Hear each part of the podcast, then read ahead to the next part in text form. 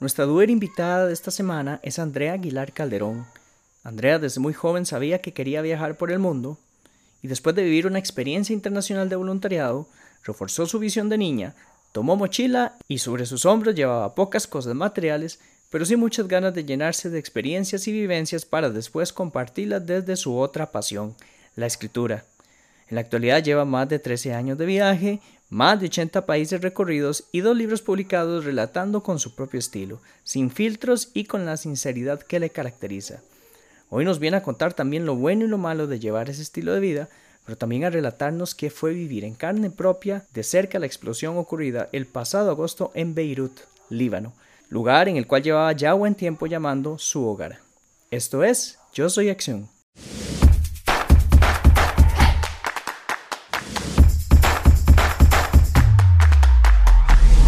Bienvenidos y bienvenidas a Yo Soy Acción, el podcast de los doers. Yo soy Jairo Agusi y este es un espacio lleno de experiencias, aprendizajes e inspiración de las personas que hacen, que actúan.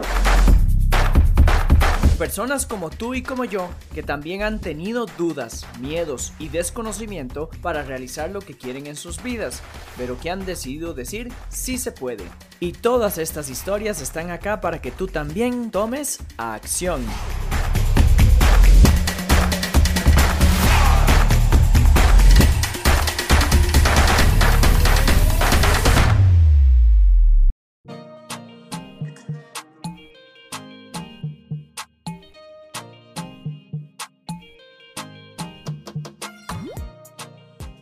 Andrea, para mí es un gran gusto tenerte acá en el podcast Yo Soy Acción, el podcast de los doers.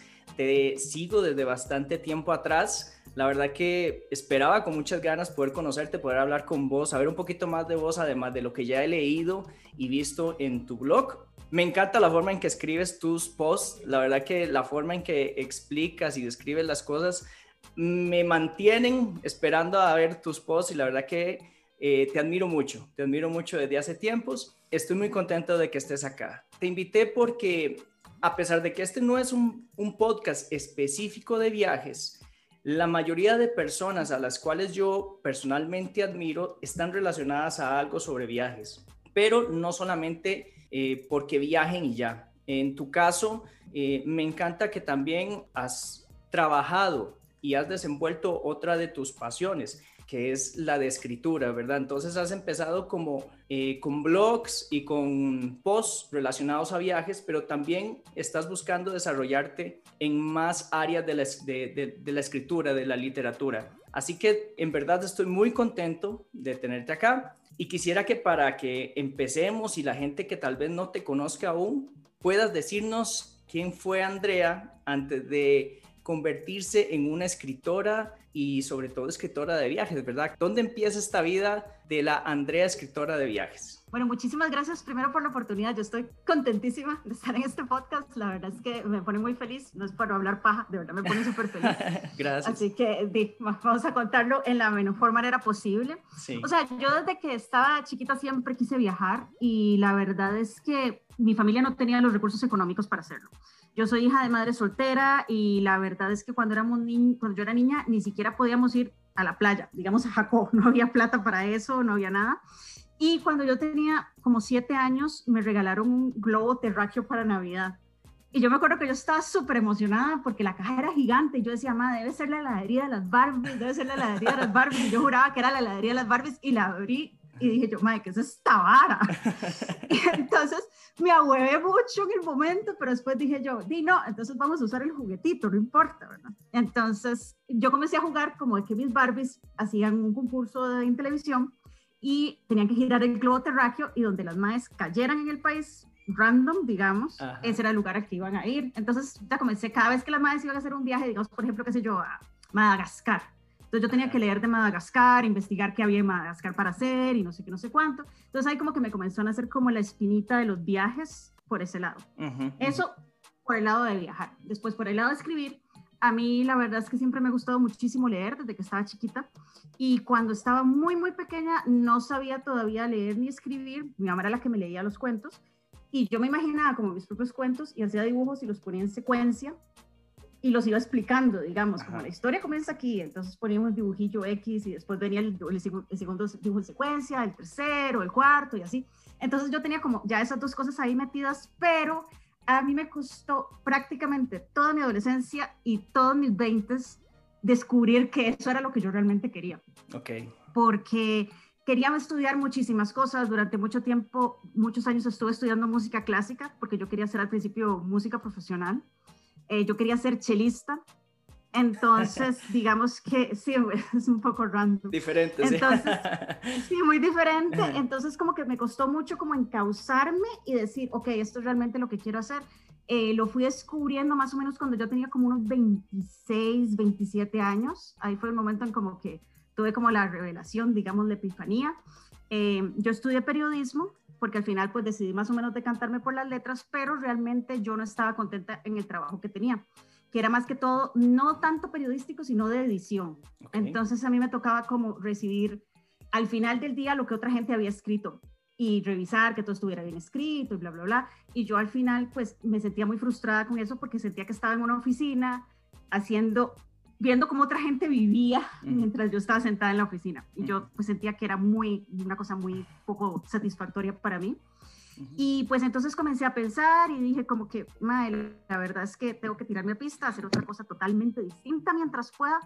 Y entonces pues decidí buscar un voluntariado eh, fuera del país. Entonces me fui un año a Estados Unidos a recibir un entrenamiento en Michigan. Estuve viviendo un año allá y después de ahí me mandaron a vivir a Mozambique siete meses. Y ya después, cuando volví a Costa Rica, yo dije, no, ya, ya, ya esto es para mí, como ya sé lo que quiero en la vida y sé que es esto y vamos por esto. Entonces, a partir de ahí, como que todo comenzó a girar en torno a cómo hacía para viajar, más por tiempos prolongados y tratar de combinar que mi carrera lo que yo había escogido para hacer se combinara con eso. ¿Escogiste periodismo porque te gustaba o por alguna otra razón? O sea, muchas personas eh, a la hora de escoger una carrera, a los años nos damos cuenta de que no era lo que queríamos. Caso personal, el mío, ¿verdad?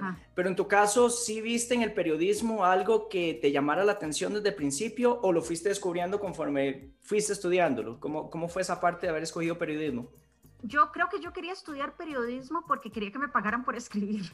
Ok, te gustaba escribir. Sí sabías desde, desde, joven que te gustaba escribir, eso sí lo tenías claro. Eso sí lo tenía claro. Yo sabía que no iba a ser televisión, que no iba a ser radio, yo sabía que iba a ser escribir. Pero con el periodismo yo he tenido mis conflictos personales porque este, yo siento que es siempre muy enfocado hacia la parte negativa porque al final de cuentas, pues las noticias son sucesos extraordinarios y es lo que vende.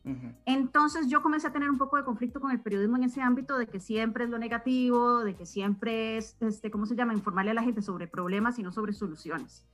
Y es un conflicto que yo todavía arrastro un poco porque no he logrado tener como un poco ese espíritu periodístico que tiene cierta gente que yo la admiro profundamente y me di recién cuenta, eh, ahorita que estaba en Líbano, cuando sucedió la explosión, porque yo salí a reportear y yo no tenía como la frialdad mental y técnica de ponerme a reportear en ese momento con todo lo que estaba sucediendo a mi alrededor. Entonces a veces yo digo como, ma, esto en realidad no es para mí, yo lo que quiero es escribir, pero quiero escribir como con calma, ya como que yo me siento después y como que trato de verle el lado positivo a la situación, pero no no siento que yo tenga esa vena periodística, como hay gente que dice que yo la admiro, ya te digo, es gente, qué sé yo, que está cubriendo periodismo en una guerra, por ejemplo, yo no tengo eso, yo ya me he dado cuenta que no. Entonces es un poco como que es, lo que me gusta es básicamente escribir y que me paguen por ello. Si haciendo periodismo lo puedo lograr, perfecto. Pero no siento como que yo sea como 100% periodista a estas alturas del partido, no, honestamente no. Y, entonces, ok, bueno, sabías que escribir te gustaba, pero ¿de dónde viene entonces que te guste viajar? Antes de irte a Estados Unidos, antes de irte al voluntariado, ¿cómo descubriste? ¿Viste a alguien, viste un video, viste a una persona en televisión? ¿Qué te, qué te llamaba? O sea, ¿qué te hacía sentir que querías conocer el, mundo a pesar de que lo podías en su momento, en la infancia, digamos? ¿Qué te, qué te llamaba la atención? Pues yo creo que a mí lo que me llamaba mucho la atención era más que todo leer, porque yo pienso que si uno no tiene el dinero para viajar, por la lectura es donde realmente vas a encontrar la manera, no solo de viajar a nivel de espacio, sino a nivel del tiempo. Que a mí ese es como mi sueño dorado, que, que, que, haya, que haya una máquina del tiempo para poder viajar en el tiempo, que sé yo, antigua Roma o alguna hora así. Entonces yo tenía mucho en esa, como, como, como mucho que leía y leía, leía y me encantaba como ver otra gente enfocaba las cosas de manera distinta. Y eso fue una de las cosas que yo primero me di cuenta en uno de mis primeros viajes. Bueno, el primer viaje que yo hice fue cuando tenía 17 años, que me gané una beca para ir a España y fuimos, era una beca un poco especial, digamos. Era un programa que existía antes, lamentablemente ya no se hace, desde hace como unos cinco años no se hace, y se llamaba Ruta Quetzal. Entonces, eh, generalmente escogen jóvenes de América Latina y de Europa se los llevan dos meses a hacer un viaje mochilero donde estás acampando, haciendo caminatas, etcétera, etcétera. Y por lo general te vas dos meses y estás recorriendo diferentes países. En mi año yo fui a España, Portugal, Trinidad y Tobago y Venezuela. Y fueron dos meses como de ponerle pa, pa, pa, porque era solo, o sea, era así brutal. Pasabas días sin bañarte, comías súper mal, tenías que dormir en el suelo, no sé qué, no sé cuánto. Y yo siento que ese fue el momento en que lo que yo había leído con lo que vi, que todo como que me hizo como clic, porque eh, como éramos jóvenes de distintas partes del mundo, aprendías tanto de otra gente y cómo lo enfocaban diferente y demás, o sea, era muy impresionante ver como que la realidad estaba allá afuera, digamos. Eso a mí me encantó como experiencia personal y en cuanto al estilo de viajar me ayudó mucho porque fue un viaje tan duro y sobre todo no estando tan jovencito y tan lejos de la casa por primera vez que cuando yo volví a Costa Rica yo dije, Mae, nada puede ser más difícil que esto. A partir de ahora todo tiene que ser cuesta abajo. Entonces a mí como que me, pues así, así de terrible fue que yo dije, en realidad yo tengo que ir a buscar esa realidad que está allá afuera, no la puedo dejar ir. Entonces fue como que mucho como que me inspiró también que hice amigos y yo quería ir a visitar a esos amigos eventualmente, que viven, qué sé yo, en España, en Holanda, en México. Entonces eso como que me impulsó todavía más en ese lado. Claro, esa, esa, primera experiencia te marcó para tener eso presente durante los años siguientes, hasta que buscaste esa, esa oportunidad de voluntariado.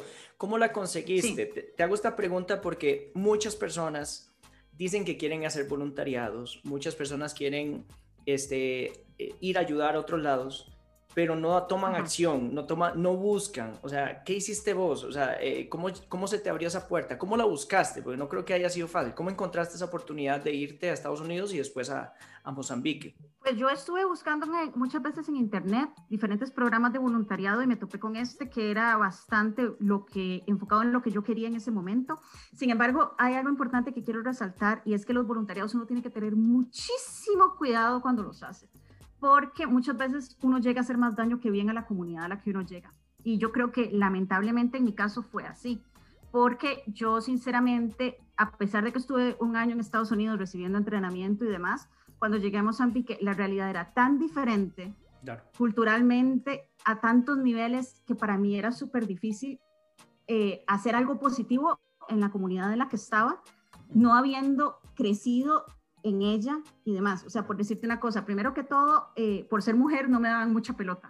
Entonces lo que yo decía era como un poco secundario, digamos. Yo estaba trabajando con un muchacho que era sueco y el MAE, no sé si era porque era hombre, porque era rubio, porque era occidental, le daban muchísima más pelota que a mí y a una amiga mía que era argentina que también estaba ahí. Y entonces nosotros queríamos cambiar muchísimas cosas que ellos por su cultura no estaban dispuestos a hacerlas. Y eh, al final de cuentas yo creo que yo no estaba preparada ni física ni emocionalmente para ese reto tan grande. Yo pienso que es una cosa que uno tiene que tener mucho cuidado porque mucha gente dice, ah, qué bonito, voy a ir a ayudar chiquitos a Camboya, por decirte una cosa. Pero muchas veces uno no está preparado ni para laborar con niños, ni para entender cómo ellos ven la perspectiva, porque son de otra cultura diferente, hay una barrera idiomática. Entonces yo en ese sentido, el voluntariado, yo lo tomaría con pinzas. Yo pienso que si uno, por ejemplo, es ingeniero agrícola, por decirte una cosa, y quieres ir a ayudar a gente que está trabajando en terrazas de arroz en China, perfecto, anda, porque esa es tu área y está bien pero yo pienso que uno tiene que enfocarse en lo que uno sabe, porque sí es muy delicado llegar a tratar de imponer y colonizar mentalmente a otras personas con lo que uno cree que es correcto. Entonces, eso sí yo diría como que mm, tengan cuidado ellos si van a hacer eso. Yo personalmente, ya después de unos años, creo que si pudiera devolver el tiempo, capaz que no lo haría, porque siento que fue una experiencia muy egoísta. Yo aprendí un montón, pero yo no creo que yo a la comunidad le di en la misma medida de que yo recibí. y esa no es la idea. Entonces, pues por eso es que, digamos que personalmente a mí, claro, fue una experiencia chivísima, pero o sea, para la gente de allá mm, no creo que sea tan buena idea, no sé. No, y qué, interesante, qué interesante saber tu punto de vista respecto a eso, ¿verdad? Porque evidentemente hay una buena intención. Yo creo que cada persona que tiene la intención de hacer voluntariado, más allá de pegarse un viaje a otro lugar diferente, es también ayudar. Y, creo que tienes mucha razón, ¿verdad? A veces creemos que podemos ayudar y realmente es difícil bajo las condiciones en que pueda ir uno, tanto de conocimiento como de recursos. Entonces me parece muy, muy, muy interesante tu punto de vista. Pero bueno, igual esta experiencia marcó bastante tu vida para lo que vino después, ¿verdad? O sea, ¿qué, qué pasó con Andrea después de ese viaje? O sea, ¿qué pasó con la, con la chica de Costa Rica? ¿Qué hizo? ¿Qué, qué pasó después de eso? Vieras que, pues yo después de eso volví a Costa Rica un poco sí decepcionada porque la experiencia no había sido como yo me la había imaginado, porque uno tiene ese complejo de Salvador Occidental, que uno cree que va a llegar a cambiar el mundo y no es así. O sea, hay, hay gente que no quiere ser cambiada y está bien que no cambie. Es su propia decisión. Pero yo sí estaba como que en Costa Rica como que sentía, no es que a mí Costa Rica no es que no me guste, sí me gusta, por supuesto, pero yo sentía que ya había vivido demasiados años acá entonces yo decía, ya llevo 27 años viviendo acá, ya yo sé cómo es, no hay nada como retador acá, no hay, este, por ejemplo, esas experiencias que había vivido en Mozambique, que era, por ejemplo, aprender portugués para ir allá. Eh, no había ese tipo como de, como de evolución de cierta manera personal. Entonces yo en ese momento pues dije, no, tengo que, tengo que salir un tiempo mientras esté joven, mientras tenga la energía, lo tengo que hacer entonces, pues inmediatamente vine aquí, conseguí trabajo en lo primero que salió, que fue un call center, nada anormal para mi generación. Y me puse a ahorrar plata otra vez y dije yo, no, me vuelvo a ir y me vuelvo a ir y me volví a ir y esta vez me fui pues para Europa, que estuve casi un año allá dando vueltas. Y pues la verdad es que así se volvió. mochilera, o sea, tipo... Sí, 100% eh, mochilero. Ok. Ese fue un viaje 100% mochilero. Y entonces, pues allá me puse a trabajar en lo que me salió en ese momento, porque de la plata no alcanzaba para, para tanto tiempo de viaje. Entonces comencé a hacer otro tipo de voluntariado, que son los que vos llegás y decís, por ejemplo, estás en un hostal y decís, ok, mira, voy a trabajar aquí cinco horas al día y me das a cambio cama y un almuerzo, por decirte una cosa. Entonces comencé a hacer como cosas así para poder mantenerme en el viaje por un año. Y otra vez volví a Costa Rica, volví a ahorrar y me volví a ir. Estuve así como unos cuatro o cinco años en que viajaba los años impares y los pares me quedaba en Costa Rica trabajando, un poco así, digamos unos ocho meses y me volví a ir, hasta que llegó el momento en que comenzó más la revolución digital y yo dije, este es mi momento para combinarlo con escribir. Y ahí fue como que, que ya comenzó otra etapa diferente, digamos, de, de, la jornada. Pero a mí, digamos, por ejemplo, eso también me llegó como un poco como por casualidad. Fue uno de esos momentos como de desesperación que terminaron siendo algo bueno porque la cuestión es que yo estaba trabajando en un hostal de este tipo, como te decía, que yo llegaba y decía, ok, trabajo unos meses acá, me das acá mi comida y demás, y así paso. Y el dueño del hostal comenzó a acosarme. Y la cuestión es que entonces de, yo tuve que renunciar. Yo no, no podía con eso definitivamente. O sea, yo estaba súper desesperada porque yo decía, hasta yo llegué a no bañarme para repeler al tipo porque yo no, no, quiero que me vea, no quiero que me, porque no quiero que me haga nada. Pero eh, tuve que renunciar al final y entonces me quedé un poco con la mano y adelante y otra atrás. Yo estaba en Portugal y yo dije, ¿ahora qué hago? Y entonces me puse a buscar en internet y comencé a encontrar plataformas donde pues podías escribir artículos para blogs o revistas online, algo así. Entonces yo dije, esto es lo mío, me va a permitir viajar por tiempos prolongados y ya estoy más orientada como en mi carrera. Entonces a partir de ahí ya comenzó como la siguiente etapa. Muy bien, ¿no? Entonces, bueno, eso fue una, una, una, transformación que se fue dando en el camino, pero nunca dijiste voy para atrás. O sea, no fue que dijiste ya se me acabó la oportunidad, me devuelvo y otra vez a, recuperar, sino que empezaste a ver opciones para mantenerte en ese, ¿cómo decirlo?, en ese movimiento de seguir viajando, ¿verdad? O sea, te moviste. Eso es lo, que, lo que me gusta, que, que, buscaste formas, empezaste a investigar, ¿verdad? ¿Eso cuánto te ha llevado? O sea, ¿cuántos años de ahí en adelante? Eh, ¿Dónde has estado así? Ya, bastantes países. O sea, ya sí, desde que comencé con ese estilo de vida, digamos, desde que me fui a Mozambique para adelante, este año ya se cumplen 13 años, 13 años ya tengo más o menos de hacer esto. Y la verdad es que ha sido, como te digo, una evolución, pero yo creo que esto se da mucho cuando vos de verdad estás súper convencido de qué es lo que querés. Entonces, como que las, o sea, no sé, me acuerdo que hay una frase, a mí no me gusta este libro, pero lo he leído, y está la película también, Comer, Rezar, Amar. A mí, francamente, no me gusta, pero bueno, pero esta parte sí me gustó. Yo creo que es la única que me gustó de todo el libro y de toda la película, que la Mae dice que ella con el viaje es como con las madres con el bebé, que el bebé llega, la vomita, la orina, la levanta a las 5 de la madrugada, a las 3 de la mañana, a la 1 de la mañana, y la madre no se cansa. Y así es como yo siento con viajar. No me canso, no importa qué tan difícil sea, yo no me canso. Y trato como de que siga de alguna manera. A mí no me importa levantarme en la madrugada para irme de viaje, no me importa que me vomiten el bus, no me importa que sea un desastre, que esté súper agotada y todo, yo sigo.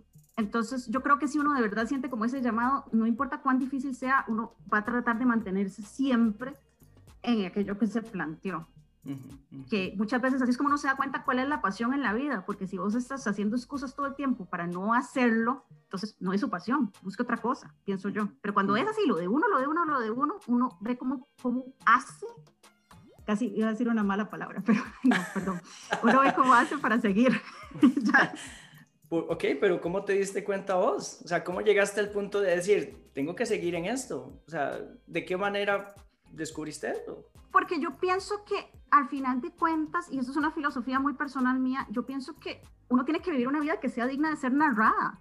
O sea, que cuando ya vos estés viejito ahí en una, en una mecedora, ya uno de verdad que no se pueda mover, uno diga, mae, vea, hice esto, hice lo otro, no sé qué, no sé cuánto. Usted le cuenta las historias a los viejitos que están sentados alrededor suyo, no importa. Pero, ¿qué va a contar uno si uno está en la sala de la casa? Dime, vi una película chivísima cuando tenía 28 años. O sea, ya, entonces para mí eso es como muy personal. Yo decía, yo quiero coleccionar historias que sean que yo las viví y que cuando yo llegue a vieja yo no tenga que arrepentirme de nada y decir, uy, si hubiera hecho esto, uy, si hubiera hecho lo otro. Porque para mí la peor maldición del mundo es el y si hubiera cuando usted ya llegó a un punto de su vida en que no puede echar marcha atrás. Entonces yo creo que si hay alguien que a mí siempre me ha impulsado a seguir, soy yo misma de vieja, porque entonces yo pienso como que tengo que quedarle bien a esa madre que va a vivir en el 2060 para que no esté arrepentida. Entonces yo siempre estoy como pensando en ella, como qué le puede gustar, ver qué no se va a tener que arrepentir. Entonces siempre estoy como viviendo para mi yo futuro en cierta forma. Sé que suena un poco como loco, pero yo me imagino siempre viviendo para mi yo futuro y que yo diga, ok, cuando ya yo me muera, yo diga, ok, ya, estoy en paz, no tengo nada más que venir a hacer. Qué bueno, y, me, me, parece sumamente interesante tu técnica, podríamos verlo como una técnica, ¿verdad? Pero este, viene siendo como que te has creado un miedo movilizador, o sea, el, el miedo que te causa llegar a, a, una edad adulta y saber que no hiciste nada que te hiciera sentir pleno, te moviliza, te hace mover, ¿verdad? Eh, me parece súper interesante, muy, muy, muy, muy práctica. Es muy efectivo. Es súper efectivo, pero igual también, o sea, puede ser que no sea cuando seas una persona adulta, digamos, por ejemplo, un adulto mayor. Yo conocí una vez a un mae que era inglés y él este, tuvo un problema en las piernas estuvo un año sin caminar, estuvo en cama. Y el mae se dio cuenta, como a los 30 años, que dijo, mae, no tengo nada garantizado. Entonces, a partir de ahí, el MAE renunció al trabajo, se fue y el MAE ha viajado una barbaridad. Ha estado hasta en Irak y en Afganistán y en lugares que para nosotros son difíciles, de difícil acceso. Entonces, puede ser algo que en cualquier momento te puede pasar. No, no tenemos nada garantizado. Entonces, hay que aprovechar cuando podés ahora. André, más de 80 países, ¿verdad? Has recorrido más de 80 países visitado, pero también este, en algún punto decidiste quedarte o establecerte en, bueno, en el Medio Oriente, ¿verdad? En Líbano y por, estas zonas. ¿Qué te llevó a decidir quedarte por acá? O sea, ¿cuál ha sido tu experiencia? Yo sé que podíamos, bueno, a mí me encantaría sentarme horas y oír todas las experiencias de 13 años, que, o sea, sería genial, ¿verdad? Tener un podcast de miles de horas para escucharte pero no podemos. Entonces, más que todo es, em, o sea, ¿por qué decidiste quedarte ahí? ¿Qué te llamó la atención del lugar? ¿Cuál ha sido tu experiencia para vos? Ya que evidentemente, lo has mencionado, las noticias, los medios, a nosotros de este lado nos venden una cosa o nos dicen cómo es esta zona del mundo, pero los ojos de quien lo vive puede ser distinto. Entonces, ¿cómo, cómo fue tu decisión o a qué te llevó a mantener más tiempo por esta región del mundo? ¿Qué, qué, te llevó a, estar más ahí? Ok, la historia del Líbano es muy, es muy interesante porque yo sinceramente nunca me imaginé viviendo en Oriente Medio. digamos, ahora que yo he vivido un tiempo en Beirut, te encontrás a mucha gente que siempre le ha interesado estudiar árabe, muchos periodistas que siempre han querido cubrir Medio Oriente, porque es una zona muy compulsa y demás. Y yo soy la única que dije, ma, yo estoy aquí por, de casualidad, de pura chiripa. Yo no planeé esta vara, yo llegué aquí por accidente. Porque la cuestión es que yo en realidad no tenía Líbano como un destino, o sea, siempre había querido ir, pero yo lo que quería vivir después de haber hecho todo este recorrido, porque llega un momento en que estar viajando constantemente te cansa, porque la vida no es solo viajar. Esa idea, y siempre lo digo en mi blog y lo voy a repetir en este podcast, o sea, el hecho de que usted va a viajar no significa que usted va a tener la vida perfecta. O sea, va a tener problemas, va a tener depresiones, o sea, la vida sigue siendo vida en cualquier punto del mundo en que usted se encuentre, va a seguir siendo vida y no es garantía de felicidad. Esa gente que está en Instagram todo el tiempo contenta y que son blogueros de viaje, bullshit, eso no es verdad, o sea, no. Sí, sí, O sea, es simplemente pura apariencia. Entonces yo la verdad es que después de un tiempo pues ya estaba bastante cansada de este estilo de vida, yo quería sentarme un poquito y yo escogí Alemania para eso. Yo quería Berlín, porque Berlín a mí es como el amor de mi vida que no me dio pelota. Y la verdad es que era una ciudad que a mí me parecía tan interesante en tantos sentidos, porque es una ciudad muy libre, cada quien hace lo que le da la gana, nadie se mete con nadie, hay muchísima diversidad. Y pues bueno, yo me fui a vivir a Berlín y en unas vacaciones pues decidí irme al Líbano una semana. Ese era mi plan, una semana nada más y decidí nada más una semana porque yo tenía muchísimo miedo de lo que uno lee en medios digitales y en televisión y demás, de todas las cosas que suceden. Entonces dije, es una semana suficiente porque capaz que me estalla un coche bomba. No sé, yo iba bastante preocupada. Y la cuestión es que entonces, pues bueno, por eso decidí una semana. Y me encantó tanto Líbano cuando llegué. Es que no es como la gente se lo imagina. Es el país con la fama más injusta, por lo menos de los que yo he tenido la oportunidad de visitar es totalmente lo opuesto a lo que la gente se imagina, porque yo creo que la gente cree que yo estoy viviendo en un desierto, que tengo que andar tapada, que todo es súper violento, y no, es un lugar súper relajado, donde la gente vive realmente en un presente eterno. O sea, vos le decís a un libanés, vámonos de fiesta un lunes, y el mae va. El mae no pone excusas, el mae no pone como que, ah, mañana tengo que trabajar, ah, está lloviendo, ah, me voy a quedar viendo Netflix. No, él sale. O sea, sale contra viento y marea, sale. Y a mí esa atmósfera me gustó mucho porque ellos viven efectivamente como en un eterno presente, como que aprovechan mucho el día a día. Y a mí pues la verdad me encantó, pero de ellos ya había dicho que una semana. Entonces pues regresé otra vez eh, y me quedé mes y medio y después volví a regresar y me quedé dos meses, pues al final de cuentas yo estaba como que viviendo 50% en Alemania y 50% en Líbano. Y al final pues en realidad yo comencé un noviazgo con un libanés y la idea era que yo me fuera a vivir ahí.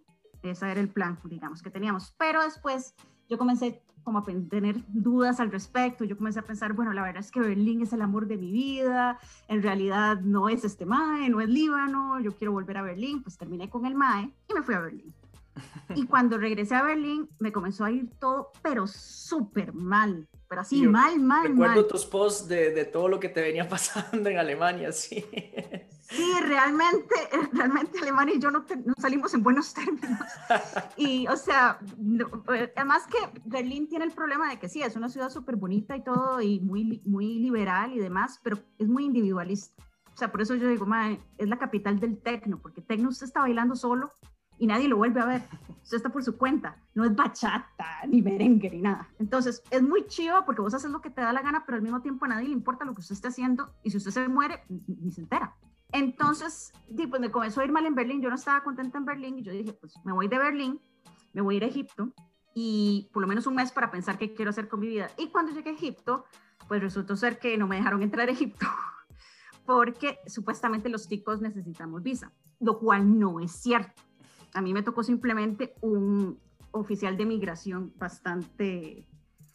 No, iba a decir otra mala palabra. Perdido, digamos. Sí, alguien que no, iba, no sabía de qué iba la jugada, exactamente. Y pues entonces la cuestión es que el MAE me dijo, Di, yo la voy a devolver a Alemania, muchacha, porque usted, aquí no se puede quedar. Pero como estaba tan interesado todo el mundo en mi pasaporte, porque era de Costa Rica, y Costa Rica no es un país necesariamente muy común por esos lados, di, el avión se fue de regreso a Alemania sin mí. Entonces, la opción que me quedaba era lo más cerca que hubiera en el vecindario, que era Líbano. Y yo dije, Di, si me va a deportar, depórteme a Líbano, porque por lo menos ahí yo sí conozco gente, sé cómo llegar y demás.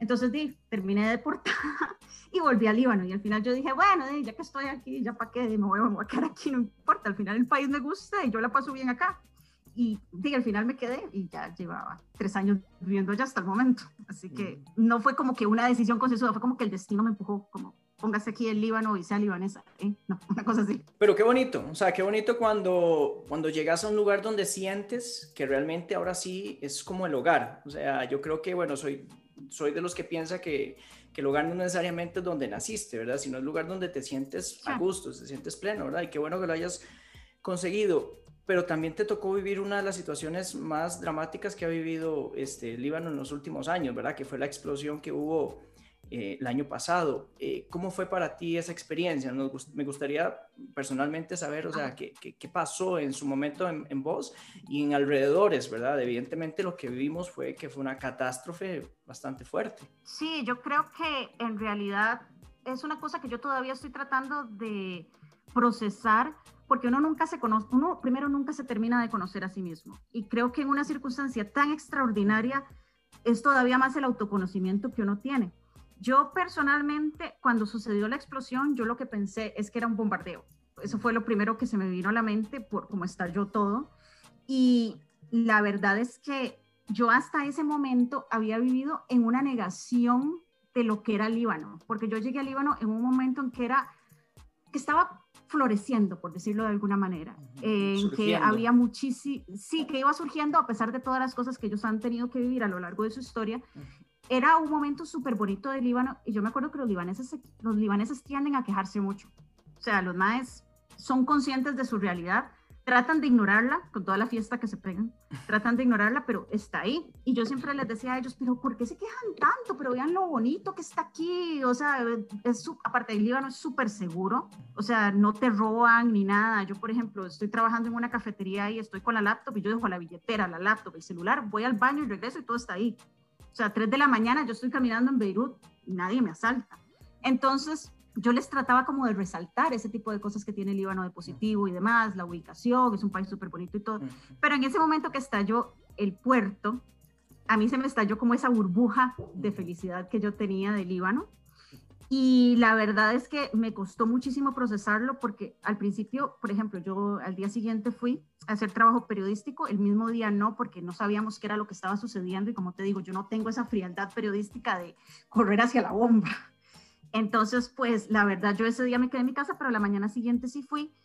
Y el nivel de destrucción es tan pavoroso. Es que, no sé, muchas veces vos ves noticias que, por ejemplo, hubo un terremoto y, y la cuestión es que tal vez el edificio se cayó, pero el de la par no. Digamos, hay un edificio que sobrevivió, por decirte una cosa, pero es que en esa parte de Beirut era absolutamente todo destruido, no había nada, nada que no estuviera destruido, ni un carro, ni un apartamento, ni una tienda. Entonces, para mí era súper difícil procesar que el lugar que yo había escogido como mi casa se había ido en dos segundos. Entonces ahí fue con el momento como que yo dije, ma, en realidad yo estoy viviendo en una zona donde pueden pasar tantas cosas, porque yo te digo, lo primero que yo pensé fue un bombardeo y a partir de ahí cualquier sonido fuerte, yo ya no decía, ah, mira, es que es el escape de un carro, o que se cerró la puerta, o, o es un trueno, sino que yo siempre estaba pensando, es un bombardeo, es un coche bomba, es otra vez el puerto que explotó. Entonces ahí fue como que yo fui tomando conciencia de lo que realmente era el sitio que yo había escogido para vivir. Y es algo que a mí me ha costado mucho digerir porque no es fácil hacer el duelo por un lugar. Yo he hecho duelos por relaciones, personas que han fallecido, mascotas, qué sé yo, pero yo nunca he hecho un duelo por un lugar y ahora lo estoy haciendo y es difícil admitir que ese lugar ya no está. Porque, por ejemplo, ahora mucha gente me pregunta que en Costa Rica, mira, ¿no te hace falta Líbano? Y yo, sí, claro que me hace falta Líbano, pero es que si yo regreso a Líbano, ya ahorita mismo, ese Líbano que yo viví no existe. Entonces no puedo volver. O sea, no es una cuestión ya física, es una cuestión de que, como te digo, se perdió en el tiempo. Y la verdad es que a mí en ese sentido, pues yo espero que el Líbano eventualmente se recupere y demás, pero a mí personalmente sí me ha afectado mucho reconocer qué tan volátil puede ser todo. Y en este caso, yo estoy convencida, las investigaciones no han terminado a nivel gubernamental ni nada por el estilo de qué fue lo que ocasionó, pero yo estoy segurísima que fue un accidente y eso es lo más pavoroso, que el gobierno de tu país pueda permitir un accidente así sin hacer absolutamente nada al respecto por haberlo prevenido, porque desde hace años sabían que estaba ese material ahí. Entonces, pues te pone las cosas en otra perspectiva, por supuesto. O sea, es, es, muy, es, muy, es muy rajado. Yo trato de no quejarme porque yo no viví muchísimas de las cosas que vivió mucha gente. Yo no perdí a nadie conocido, yo no perdí mi casa. Este, bueno, los daños en mi casa fueron mínimos, yo no resulté herida, entonces yo no siento como la autoridad moral de quejarme, pero sí es una cosa que te afecta. Sí, y, es algo ya más emotivo, más interno tuyo con respecto a esto de, de, ver el lugar como hogar, ¿verdad? También. Sí, exactamente. Entonces, para mí esto ahora me ha hecho replantearme realmente mi relación con Líbano, por lo menos en el corto plazo, sí me la ha hecho replantearme bastante porque yo pienso que había sido hasta cierto punto bastante ingenua. Pero creo eh, definitivamente que si los libaneses han sobrevivido a tanto, definitivamente van a sobrevivir a esto. No por cuestión de que sean resilientes y aves fénix y ese tipo de cosas, sino porque les toca, es que no tienen otra opción. Sí, Lamentablemente es así. André, quería hacerte una pregunta. Eh, es que tengo tantas preguntas, de verdad, me, me encantaría tener tanto tiempo. Pero eh, la verdad que es que mi enfoque, hay dos enfoques a los que yo quiero darle en este podcast. En primer lugar, ¿A qué se enfrenta una persona cuando quiere empezar su propio camino, verdad? Eh, eh, y esto a enfrentarse es tanto miedos personales como el entorno. ¿Cómo fue tu caso cuando ya decidiste tomar viaje y empezar esta ruta tuya de mochilera, de, de, de voluntariado a nivel país o a nivel entorno familiar? Y tus propios miedos. ¿Cómo, cómo fue para ti ese, ese primer paso, ese, ese, ese, paso tan importante que es el primero? Yo siempre he recibido muchísimo apoyo moral de mi mamá. Ella siempre ha dicho que los hijos no son de uno, que son personas totalmente independientes y que son pues personas que están con vos de manera temporal. Yo sé que para ella ha sido eh, muy difícil porque yo soy hija única por parte de ella y la verdad es que para ella dejar a ir su única hija al mundo, que todo el mundo dice es un lugar peligroso y hostil, pues obviamente no ha sido fácil. O sea, definitivamente por parte de ella no ha sido fácil y siempre es un poco como muy difícil irse y dejar a la familia y saber que uno se está perdiendo momentos claves a cambio de estar viviendo otras experiencias totalmente distintas. Entonces, por ese lado, a mí siempre eso como que me jala, siempre me jala un poco para, para, para, digamos, de vuelta para Costa Rica, porque uno siente cierta responsabilidad con la familia, uno los echa de menos, los amigos y demás. Eso a nivel familiar, yo creo que no hay ningún viajero que esté exento de esto, a menos que sea una persona extremadamente desarrollada. Yo creo que todo el mundo pasa por ese conflicto de qué es exactamente lo que vale más, si es la familia o las experiencias nuevas. Yo creo que los dos pueden valer equivalente, o sea, los dos son importantes, pero uno siempre llega a ese punto como de elección y trata de encontrar un equilibrio entre ellos. Eso por un lado pero más que somos un país de, de raíces, ¿verdad? Somos un país de, de culturas este, bastante mm, familiares, o sea, nos, nos gusta la, la familiaridad, ¿verdad? Entonces es muy difícil todavía para nosotros en, a nivel latinoamericano esa, esa evaluación, ¿verdad? De para dónde me voy. Claro, sí, yo pienso que eso es lo más difícil a lo que uno se enfrenta en el primer momento, como a decir, ok, me voy y chao y soy una persona totalmente separada de, de, mis seres queridos, eso yo creo que es lo más difícil. Después, a nivel social, yo creo que siempre hay una presión de que uno tiene que vivir de acuerdo con el esquema, de que vas a la universidad, después de la universidad te vas a casar, después de casar vas a tener hijos, etcétera, etcétera. Siempre está ese esquema. Y eso es algo que yo por lo menos todavía tengo problemas de encontrarle el balance, porque a mí parte de esa vida sí que me llama mucho la atención eso es algo que mucha gente se confunde, porque la gente piensa que seguramente yo estoy como que, ah, madre, qué chido viajar y ya, punto, lo dejo todo tirado. No, uno también quiere un poquito de eso. O sea, yo en ese sentido sí soy muy retro, yo sí quiero una pareja, yo sí quiero una boda, yo quiero tirar el buquet, yo quiero hacer toda la payasada en la boda. O sea, yo sí quiero, sí quiero tener en algún momento mi casa, un lugar donde yo llegue a recargar energías y todo pero este, es una cuestión que yo siento que yo lo estoy haciendo simplemente a un tiempo distinto que otra gente. No es que ese momento no vaya a llegar para mí, simplemente que va a ser totalmente diferente y en un orden inverso a como lo hace la gente. La gente generalmente se espera pensionarse para viajar. Yo no quise esperarme. Entonces yo pienso que eventualmente esto para mí va a llegar. Pero como te digo, es muy difícil para uno vivir contracorriente porque uno ve lo que está haciendo la otra gente, uno ve lo que está haciendo su familia, uno ve lo que está haciendo sus amigos, especialmente en redes sociales. Es muy interesante porque vos vivís una presión inversa. La gente piensa, uy, tengo que viajar, tengo que salir, y no sé qué, no sé cuánto. Yo pienso como, uy, no, madre, tengo que casarme, tengo que tener hijos, no sé qué. Vamos como al revés, siempre como que uno choca. Entonces es muy difícil como reconciliar ese, digamos, esa parte cultural, como vos decís, latinoamericana, familiar y demás, con la parte de salir al mundo y decir, ok, yo voy a tomar un camino totalmente diferente. Es un conflicto que por lo menos en mi caso personal nunca lo he podido resolver hasta el momento. Todavía yo lo sigo como arrastrando. Porque no pero, pero no te has arrepentido de haber elegido ese camino, realmente. No, no me he arrepentido de haber elegido ese camino hasta el momento. Yo de lo único que ahora sí me estoy arrepintiendo es de no haber sido más disciplinada. No me haber sido más disciplinada, por ejemplo, con mi carrera, con mantener, por ejemplo, con escribir. Me gustaría haber viajado tal vez un poquito más lento, pero haber tenido oportunidad de escribir más. Este, ese tipo de cosas sí me hubiera gustado tener un balance distinto porque hubo un momento en que yo era la mochila es mi Dios y yo le ofrendo todo a esto. Y la verdad es que yo pienso que la vida ahora ya, o sea, no es así. Vos tenés que tener un balance entre tu familia. Yo no quiero ser mochilera nada más. Yo quiero ser escritora, yo quiero ser hija, yo quiero ser esposa, yo quiero ser un montón de cosas más. No es todo viajar, viajar, viajar. Me hubiera gustado de más joven haber tenido un balance y la capacidad de discernir cómo lograr ese balance, que no es fácil. Muy bien, André. Y bueno, este, además de que ya pues tienes dos libros, no sé si ahorita ya estás en, en, proceso de otro más, pero tienes dos libros. Cuéntanos de qué se tratan. Ok, bueno, la cuestión es que yo, como te digo, comencé eh, lo del blog personalmente porque cuando yo comencé el, el tercer viaje largo que yo hice, que fue Europa de Mochilera, una amiga mía me sugirió que por qué no hacía un blog para mantener a toda la gente eh, al tanto de lo que yo venía haciendo, pero era exactamente informada, pero iba a ser simplemente para mis amigos y familiares. No estaba pensado para nada más, sino para no tener que escribirle a todo el mundo, ¿me entendés? Para dejar todo como en una sola pizarra, por decirlo de alguna manera. Y la cuestión es que eventualmente el blog fue creciendo y todo, y a mí eso pues me tomó un poco como por sorpresa, porque yo no esperaba como que hubiera otra gente que estuviera interesada en leerlo, sobre todo porque yo cuento cosas muy personales. Entonces yo digo, ¿y quién le va a interesar mi vida? O sea, yo como que no, no lo vi así, pero eventualmente lo he tratado de mantener en esa línea porque yo creo en dos cosas. Número uno, en la política personal mía es que me gusta hacer como un libro abierto, lo que ves es lo que hay. A mí no me gusta ocultar absolutamente nada ni fingir nada de lo que no soy. Entonces, por eso trato de ser como lo mantuve originalmente, que era para familia y amigos. No he querido cambiar esa línea justamente por eso.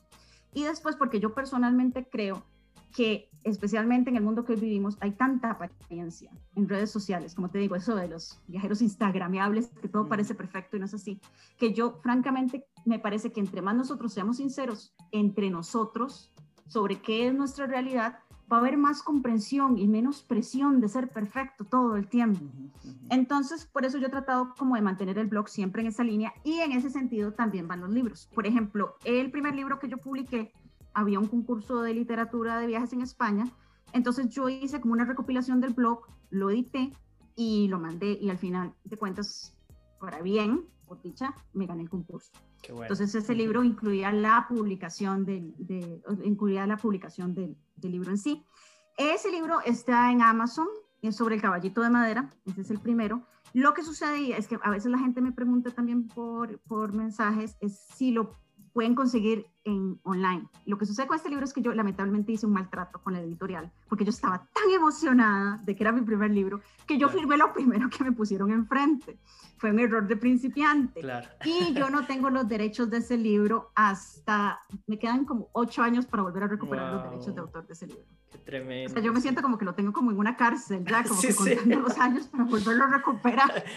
Qué duro, sí. Entonces, yo, sí, entonces yo lamentablemente no puedo hacer una edición digital con ese libro, yo no lo puedo vender, o sea, está en Amazon y ahí si lo quieren comprar en versión física, está, pero yo hoy por hoy hasta el 2029 voy a tener que volver a ver con ese libro. Lamentablemente, como te dije, hice un trato muy, muy, muy malo, pero bueno, ya está, ni modo. Otra cosa, eso sí, también me arrepiento de eso, hablando de cosas de las que me arrepiento.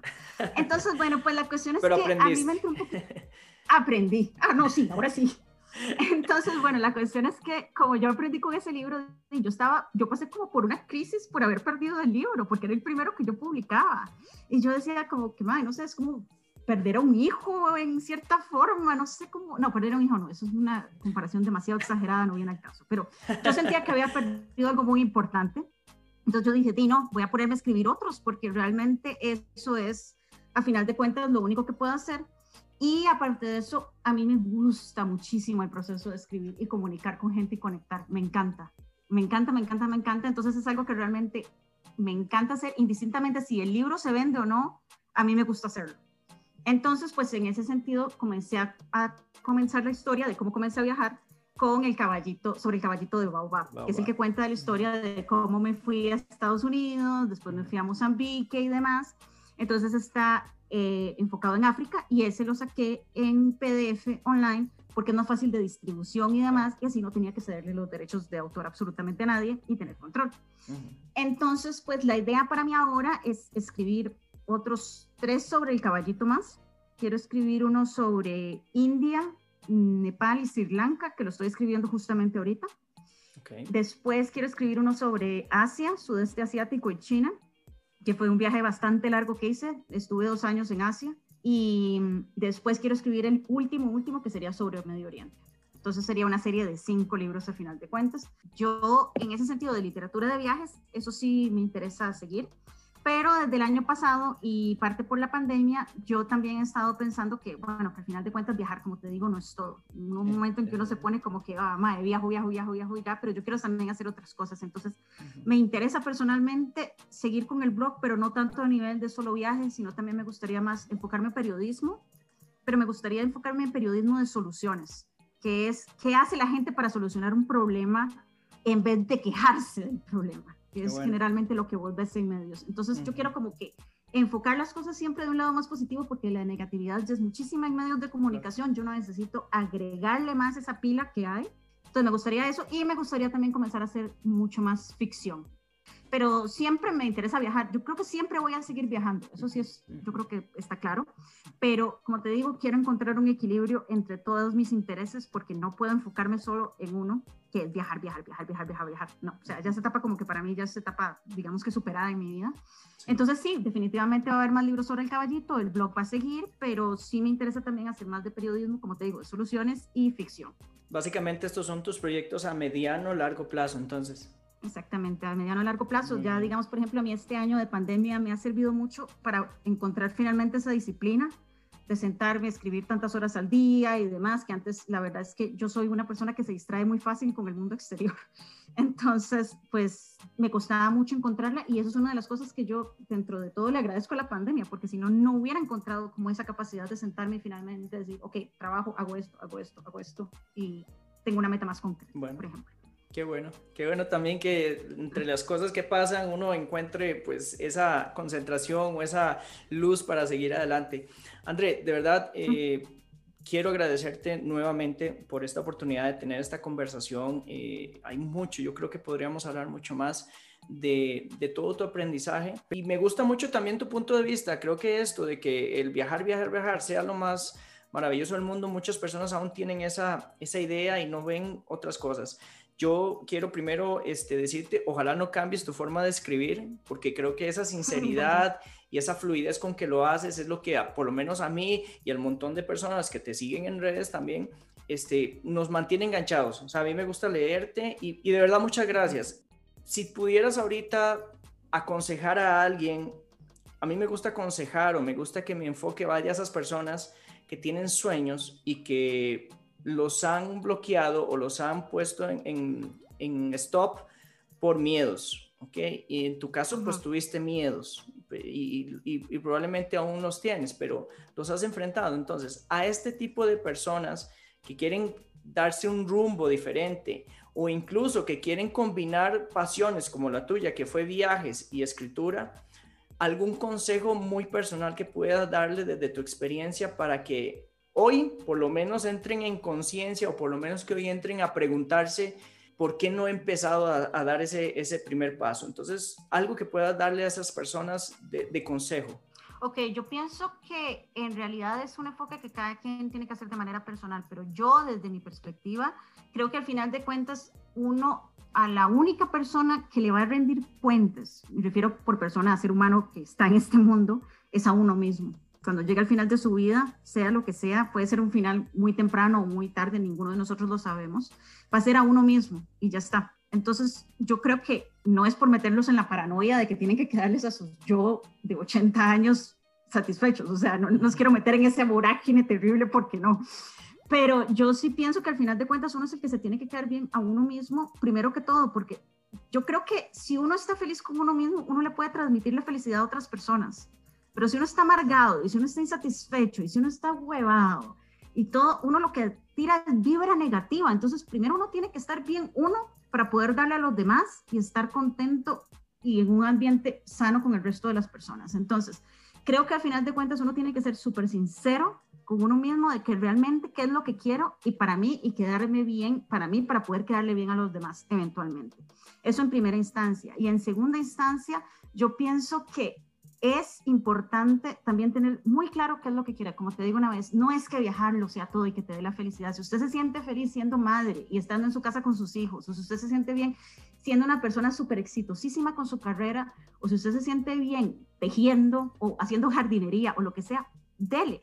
No se deje engañar tampoco por esa imagen de que todo tiene que ser la vida perfecta de acuerdo con lo que viven otras personas. O sea, muchas veces eso es lo que yo creo que al final me he dado cuenta. O sea, no es viajar lo máximo. O sea, lo máximo es lo que usted le, llene. Entonces, al final de cuentas, uno es el que se tiene que responder a uno mismo. Todos tenemos miedo. Uno cree que el miedo se va, pero el miedo no se va.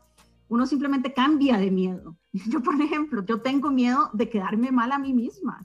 Ese es mi miedo. Pero digamos, por ejemplo, para mí ese miedo es muchísimo más relevante que el miedo a qué dirán el resto de las personas, que el miedo a que me vaya a pasar algo, etcétera, etcétera. Y al final creo que mucho del miedo de uno está simplemente en la cabeza. O sea, como te digo, yo cuando fui al Líbano, la primera vez yo iba asustadísima, yo dije una semana máximo en ese país y me quedé tres años, estaba en mi cabeza. Es cierto, explotó Beirut, no estoy diciendo que no sucedió, porque claramente que sucedió, pero no era definitivamente ni siquiera esa explosión tan grande que es una de las explosiones más grandes de la historia, puede compensar los momentos tan felices que yo vivía en Líbano. Si yo supiera y pudiera regresar al 2017, cuando yo llegué a Beirut la primera vez y me dijeran, al final usted va a estar en una de las explosiones más largas de la historia, yo dije, si voy a vivir todo lo que viví, que fue tan chiva, toda la gente que conocí, todos los momentos que tuve en Líbano, me aguanto la explosión, lo volvería a hacer.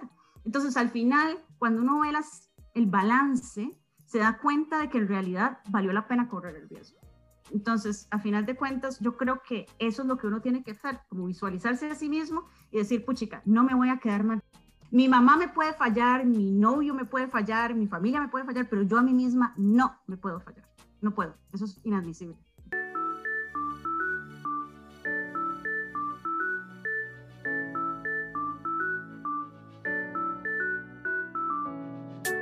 Sincera, carismática y transparente. De verdad que fue un gusto para mí poder conocer un poco más de Andrea. Sin duda una completa doer. Quiero invitar a los que les gusta leer, sobre todo temas de viajes, pues que compren y lean las novelas escritas por Andrea. Sobre el caballito de madera, que está en físico en Amazon, o sobre el caballito de Baobab, que está en formato digital, también en Amazon o en su blog sobre elcaballito.com. Estoy actualmente leyendo este último y debo decir que es una gran novela una redacción muy muy clara, abierta y que me ha llevado a imaginar cada experiencia que tuvo ella durante su travesía por África. Sin duda les contaré más por redes sociales. Y bueno, voy con las conclusiones principales. Para mí esa técnica, por llamarlo de alguna manera, de Andrea visualizarse ya de adulta mayor y cuestionarse si lo que está haciendo hoy va a llenar de orgullo y felicidad a esa Andrea mayor me parece fantástica.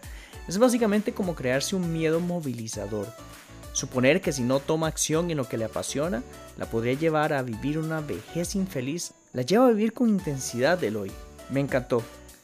Y la segunda, vivir viajando no es un cuento de hadas, tiene muchísimas cosas hermosas, pero también verdaderos retos, que muchos no cuentan en redes sociales.